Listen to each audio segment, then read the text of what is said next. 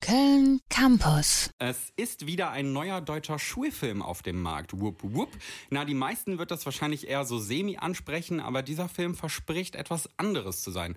Denn anders als zum Beispiel Fuck You Goethe ist dieser Film nicht unbedingt witzig und anders als äh, ist das Film nicht mit deutschen Stars besetzt, ähm, wie zum Beispiel in, weiß ich nicht, eingeschlossene Gesellschaft beispielsweise. Die Rede ist von Das Lehrerzimmer. Meine Kollegin Rinske hat sich den vorab schon einmal angeschaut und ja, Rinske, wie schon ein bisschen von mir vorweggenommen, Das Lehrerzimmer ist ein ernsterer Film, aber worum geht es überhaupt? Ja, also im Fokus steht Carla Nowak. Die ist frisch gebackene Lehrerin an einem Gymnasium und übernimmt dort auch gleich eine Klassenleitung. Und man merkt, dass sie das eigentlich richtig gut kann. Sie ist sehr fair und kommuniziert wahnsinnig viel und ehrlich mit den Kindern und versucht es auch immer so auf Augenhöhe zu tun. Sie steht den Kindern eigentlich näher, als sie es in vielen ihrer KollegInnen tut. Und das wird auch ganz schnell klar, denn das Klima an der Schule ist nicht besonders gut. Es wird regelmäßig geklaut. Teile der Lehrerschaft verdächtigen ganz stark Schüler und Schülerinnen und greifen dabei zu Ermittlungsmethoden, die alles andere als angebracht sind im Schulkontext. Ich gehe jetzt hier mit meinem Stift diese Namensliste ab und alles, was du tun musst, ist zu nicken, wenn du eine Ahnung hast. Ja, es hat so ganz klare Verhör-Stasi-Atmosphäre. Ja, man hört. Du hast ja schon gesagt, dass unsere Hauptfigur Carla ja eigentlich so super fair ist und auf Augenhöhe ist mit den Kids.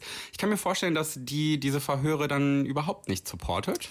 Ja, so gar nicht. Also Carla geht damit alles andere als konform und versucht, die Kinder in Schutz zu nehmen. Sagt ihren Kolleginnen ganz klar, dass das nicht so geht.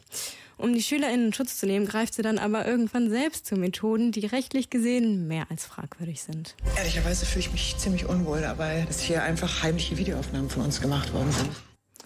Ja, und so verfängt sich Carla bald in Rechtfertigungen und Elternabenden und Konsequenzen. Dabei bleibt sie aber doch immer noch Sympathieträgerin, was dann dazu führt, dass das auf jeden Fall in mir als Zuschauerin ja, ziemlich großes Unbehagen auslöst. Okay, es ist auf jeden Fall mal eine neue Story, bei der es jetzt nicht nur um unfaire Notenverteilung geht. Ähm, wie ist der Film denn aufgezogen? Was erwartet uns in puncto Setting und Effekte so? Also insgesamt ist es eigentlich super minimalistisch gehalten. Also das Ganze spielt sich tatsächlich nur in den Räumen der Schule ab. Und zeitlich gesehen hat man so das Gefühl, in Echtzeit dabei zu sein. Also ich würde tippen, es werden maximal zwei Wochen gezeigt und in denen wird dieser Druck ganz toll aufgebaut und alles passiert irgendwie Schlag auf Schlag. Und obwohl Carla die Person ist, die im Fokus steht, kommen wir ihr doch nicht so super nah. Also wir können nur erahnen, was in ihrem Kopf vorgeht. Sie unterhält sich nicht groß mit FreundInnen oder Familie. Wir sehen sie wirklich nur im Arbeitskontext. Ja, und das Ganze ist ein bisschen mit Musik untermalt, aber die hält sich auch recht im Hintergrund und ja, ist instrumental und eigentlich eher dafür da, die ZuschauerInnen ein bisschen zu stressen. Okay, stressen, vielleicht dann auch doch kein Feel-Good-Movie, aber wie ich das so raushöre, findest du den Film eigentlich ganz gut, Rinske, oder? Also ich meine, für, für wen meinst du, ist denn der Film beispielsweise was? Ja, also da der Film besonders auf diese politischen Themen eingeht, erinnert mich der irgendwie schon stark an die Welle auf eine mhm. Art.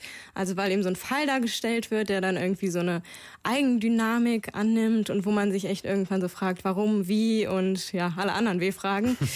Und dann ist es, finde ich, auch irgendwie ein Film, der halt auch ganz krass auf diese soziale, menschliche Komponente eingeht. Also dann so ein bisschen Richtung, egal wie man sich bemüht, äh, manche Dinge laufen einfach mit dem System falsch. Und wenn dann so Situationen aufkommen, die irgendwie nicht vorgesehen sind, dann versagt dieses System. Und ähm, ja, das finde ich zum Beispiel hat mich voll an Systemsprenger erinnert. Der beleuchtet ja auch irgendwie so eine Thematik, dass man Kinder schützen muss, die dann ja für sich nicht selbst entscheiden oder handeln können. Und genau das haben wir auch in das Lehrerzimmer, dass die Kinder ja sich irgendwie gegen diese ganzen unkorrekten Verhaltensweisen der LehrerInnen nicht wehren können. Ja, und das vielleicht auch selbst gar nicht einordnen können. Okay, ja, Rinske, nicht nur dich hat der Film gecatcht. Das Lehrerzimmer ist tatsächlich für den Deutschen Filmpreis oder besser bekannt als Lola als bester Spielfilm nominiert. Neben zum Beispiel Rheingold, Im Westen nichts Neues und Sonne und Beton. Verliehen wird der Preis am 12. Mai und ab morgen gibt's den Film dann auch für euch in Köln zu sehen. Zum Beispiel morgen Abend um 19.30 Uhr in der Filmpalette oder gleich zweimal im Programm im Rex am Ring. Danke dir, Rinske, für deine kleine Review hier. Wir machen jetzt weiter mit Musik und es gibt Mystery of Love aus dem Film Film Call Me By Your Name. www.kölncampus.com www